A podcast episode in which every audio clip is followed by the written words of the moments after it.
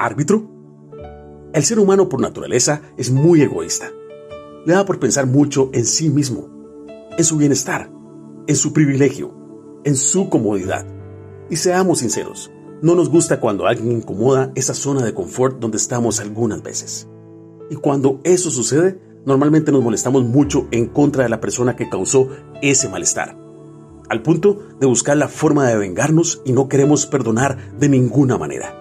Y es interesante, porque como hijos de Dios, Él nos pide que perdonemos así como Él nos perdona nuestros errores y faltas de cada día. Nos pide que aprendamos que no debemos actuar como este mundo dice, sino que debemos hacer la diferencia. Que nuestra herencia y tesoro está en su reino eterno junto a Él, y que cuando somos humildes y obedientes como sus hijos, tendremos su bendición y protección. Pero muchas veces, sabiendo eso, se nos olvida y queremos que Él haga caso de nuestro orgullo y avaricia y nos defienda como si fuera un árbitro que compramos para ganar nuestro partido o nuestra pelea. No podemos estar más equivocados. Sí, Él es un juez justo, pero no está al servicio de tus caprichos. Más bien, quiere que aprendas a dejar de ser así y aprender a ser más como Él. Cito las palabras escritas en el Evangelio de Lucas.